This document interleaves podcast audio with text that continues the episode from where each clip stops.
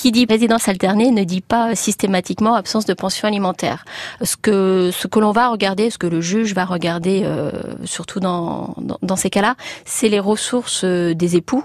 Euh, ce n'est pas parce qu'il y a un temps égal des enfants chez les parents que pour autant il n'y a pas de pension. S'il y a une disparité assez importante au niveau des ressources euh, entre euh, entre les parents, le juge peut effectivement prévoir une pension alimentaire, donc qui, qui sera un peu plus euh, réduite hein, qu'en matière de résidence euh, habituelle. Donc Mmh. lorsque l'enfant a la résidence habituelle chez l'un des parents, mais euh, il peut y avoir quand même dans cette hypothèse-là une pension alimentaire. Le juge va estimer les besoins de l'enfant en fait et euh, va considérer que si l'un des parents a des ressources supérieures, ce parent peut participer financièrement aux dépenses qui sont exposées par l'autre parent, euh, même si au final, effectivement, les dépenses sont généralement assez similaires puisque les enfants Mm.